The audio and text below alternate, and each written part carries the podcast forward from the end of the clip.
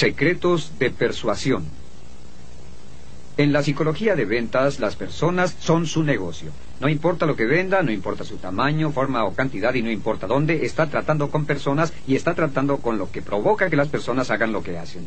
Está tratando de persuadir a las personas, está tratando de influir en ellas y para lograrlo debe convertirse en un experto o si quiere un experto sutil de la psicología motivacional, de la psicología del comportamiento, del entender por qué las personas hacen lo que hacen. Existe una serie de técnicas o una serie de influencias en lo que se llama eh, ideas persuasivas que se han desarrollado en la psicología que puede usar de una forma positiva y constructiva para formar confianza, ánimo, credibilidad con su prospecto más rápido de lo que hubiera creído posible. A menudo las necesidades y metodologías se usan consciente o inconscientemente para disminuir la resistencia de las personas y para hacerlas comprar cosas que no quieren, pero usted puede usarlas de manera positiva. Vamos al pizarrón y hablemos de ellas. La más poderosa de todas las influencias inconscientes en nuestra sociedad es la influencia de lo que llamamos reciprocidad. Reciprocidad es simplemente esto, es el deseo intenso que tenemos de corresponder a las personas por cualquier cosa que hagan por nosotros. De hecho, también hemos visto que las personas tienen el deseo de corresponder de algún modo por cualquier cosa que nos hacen. A menudo se llama la teoría de dar y recibir. Esta teoría dice que existe una norma social y cultural para que nosotros paguemos favores. Es una norma social y cultural para nosotros que queramos estar libres de cualquier tipo de obligación que tengamos por cualquier cosa que hagan por nosotros. Un ejemplo perfecto. Cuando está de compras en el supermercado y alguien le ofrece un pedazo de queso o un pedazo de carne, la tendencia de usted por comprar un paquete de carne o el queso o las galletas o lo que sea es enorme. Realmente la necesidad de correspondencia es algo compulsivo que provocará en nosotros, simplemente a cambio de haber aceptado un pedacito de queso, la necesidad de comprar todo un kilo, aunque particularmente no sea de nuestro agrado, porque sentimos que debemos devolver el favor. ¿Cómo funciona la correspondencia para usted? Es muy importante. Significa que cada vez que usted pueda hacer algo amable o un favor por un prospecto, el prospecto se sentirá positivamente dispuesto a hacer algo por usted. Si le da al prospecto una muestra gratis, si le da un boletín informativo gratis, si le da una prueba de manejo gratis, si le da la oportunidad de usar o probar su producto o servicio, esto involucra al prospecto para que quiera hacer algo amable por usted. Y cada vez que haga algo por un prospecto, aun cuando le dé una concesión a ese prospecto, provocará que el prospecto se sienta obligado a hacer negocios con usted y es una de las influencias más poderosas y persuasivas. Y esto nos lleva a lo que llamamos en ventas el enfoque de cierre. El enfoque de cierre se usa porque aceptamos que al principio de una conversación de ventas la resistencia del prospecto es la más alta que pueda tener y lo que hacemos es usar esto para disminuir la resistencia y para abrir la mente del prospecto teniendo así una mente más abierta y no una mente cerrada. Tan simple como esto. Dice, señor prospecto, no voy a tratar de venderle nada ahora. Solo voy a decirle algunas de las razones por las que algunas personas o muchas personas han comprado este producto y lo siguen comprando. Y entonces podrá juzgar por usted mismo si estas razones van de acuerdo con su situación. ¿Le parece justo? Y el prospecto casi invariablemente dirá, sí, es justo porque está ofreciéndole una concesión, está diciendo, no lo pondré bajo la presión normal que espera cuando sale a comprar algo, sino por el contrario, me escuchará con mente abierta. Este enfoque de cierre no trataré de venderle nada ahora, solo escúcheme con mente abierta. Es muy poderoso porque disminuye la resistencia y abre la mente del cliente para escuchar su presentación. Y una segunda influencia psicológica muy muy fuerte o factor motivacional o persuasivo es lo que se llama la búsqueda del compromiso y la consistencia. Compromiso y consistencia. ¿Qué significa esto? Pues significa que tenemos una necesidad muy muy fuerte para hacer consistente todo lo que hemos hecho en el pasado. Este compromiso y consistencia es que cuando decimos algo o queremos algo, cuando nos comprometemos de cualquier modo, cuando actuamos de cierta forma, hacemos una declaración, establecemos una meta o algo así, tenemos la tendencia de querer ser consistentes con ese compromiso. El acto de consistencia significa que una vez que hemos hecho o dicho algo en el pasado, tratamos de ser consistentes con ello en el futuro. Esto nos lleva a un principio llamado la ley de incremento del compromiso. Significa que cuando una persona es abordada por un nuevo proveedor de algún producto o servicio, existe la tendencia de querer permanecer consistentes con su proveedor anterior, aunque no estén felices con el proveedor anterior. Y una muy buena estrategia es usar la ley de incremento del compromiso y usar lo que llamamos el método de la rebanada de salami. Este método significa que no se trata de obtener todo el negocio y solo se trata de obtener un poco del negocio. Y una vez obtenido un poco del negocio, lo usa para formar una relación y para que el prospecto quiera permanecer más consistente para tratar con usted y para mantener la relación con usted y no con el antiguo proveedor. Otra cosa con respecto al compromiso y la consistencia es que siempre tenemos la tendencia de querer permanecer consistentes con nuestro concepto propio o con nuestra autoimagen.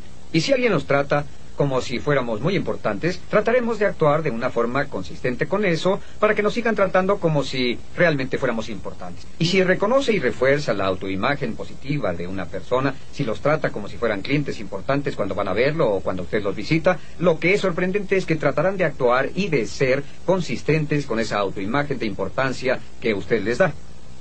Por cierto, es un factor muy poderoso para disciplinar y ayudarse unos a los otros, un factor muy poderoso para formar empleados y patrones altamente motivados. Y la siguiente y muy poderosa influencia inconsciente es lo que se llama prueba social. Esta es tan poderosa que usamos la prueba social para tomar decisiones de compra todo el tiempo. Estamos fuertemente influenciados por el número, es muy cierto, por el número de personas que compran un producto o servicio en particular. Por eso una muy buena metodología de ventas es tener números, estadísticas, cifras, testimonios y todo lo demás. Todo tipo de métodos para demostrar al prospecto que otras personas están haciendo esto. Esta es la clave, especialmente otras similares.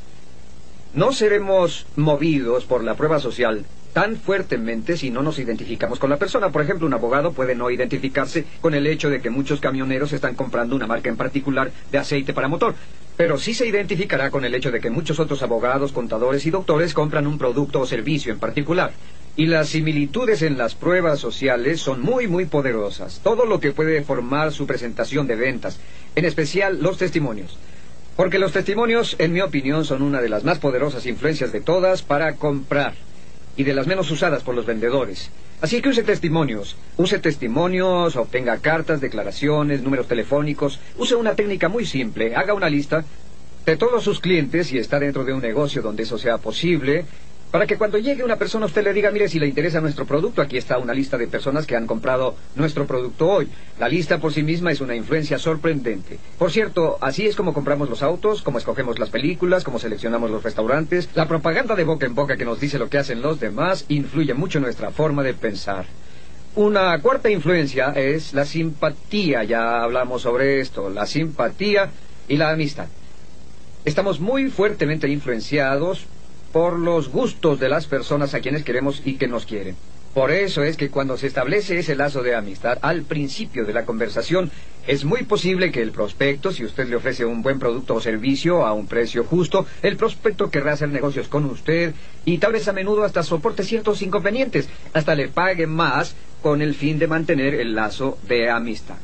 Esto nos lleva a un punto muy importante que es las referencias. Las referencias valen en mi opinión, 15 veces el valor de una llamada fría a un nuevo prospecto. ¿Por qué? Pues porque la de amistad es tan fuerte que si da referencias de un amigo al otro, el individuo está a tres cuartas partes del camino vendido con usted porque usted está transfiriendo la confianza y la amistad que una persona tiene en usted al siguiente prospecto. Así que pida referencias. Realmente, a menudo se ha dicho que si vende adecuadamente podrá establecer una cadena de oro de referencias. Y nunca tendrá que volver a buscar prospectos porque las personas lo recomendarán de un amigo a otro y a otro. La siguiente es la autoridad. La autoridad es muy importante, número 5. Estamos muy fuertemente influenciados por la autoridad. Estamos influenciados por opiniones expertas, estamos influenciados por personas uniformadas, estamos influenciados por los símbolos de autoridad. Algunos de los símbolos de autoridad en nuestra sociedad son los autos. Gente influyente e importante tiene autos grandes, otro símbolo de autoridad es una bella oficina. Otro símbolo de autoridad es una vestimenta excelente. Las personas que se visten con ropa cara, tanto hombres como mujeres, tienen autoridad. Otro símbolo de autoridad es un reloj de marca Rolex o Swatch. Es un símbolo muy muy fuerte. Hasta un bolígrafo Cross es un símbolo de autoridad porque parece ir de la mano con las personas que están en la cima de su profesión. Así que esté alerta a esto. Una persona que carece de símbolos de autoridad es una persona que se perderá algunas de las oportunidades para influir o persuadir a los clientes. El sexto es el que llamamos el principio de la escasez. Cuando algún artículo está escaso o parece estarlo, el precio de este artículo sube.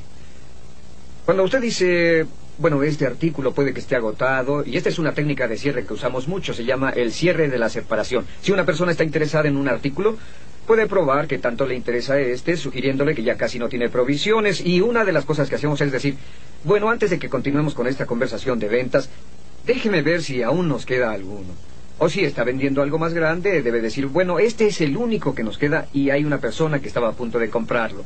El principio de escasez a menudo nos motiva porque sentimos que lo que otras personas quieren, de repente tiene o más bien adquiere un gran valor, porque muchas de ellas lo desean. Por eso es que al comprar una casa, a menudo llega una oferta y aunque no haya habido ofertas por mucho tiempo, muchas ofertas llegan en forma simultánea. Y finalmente, el último principio es el principio del contraste. Este principio simplemente dice esto que lo que venga en segundo lugar, si se presentan dos cosas, les explicaré esto de manera simple, cuando se presentan dos cosas al mismo tiempo, la segunda siempre parece mayor. Por ejemplo, si está con una persona y le muestra un automóvil caro y dicen, ese cuesta demasiado, si les muestra un segundo automóvil que sea más barato, les parecerá mucho más barato en comparación.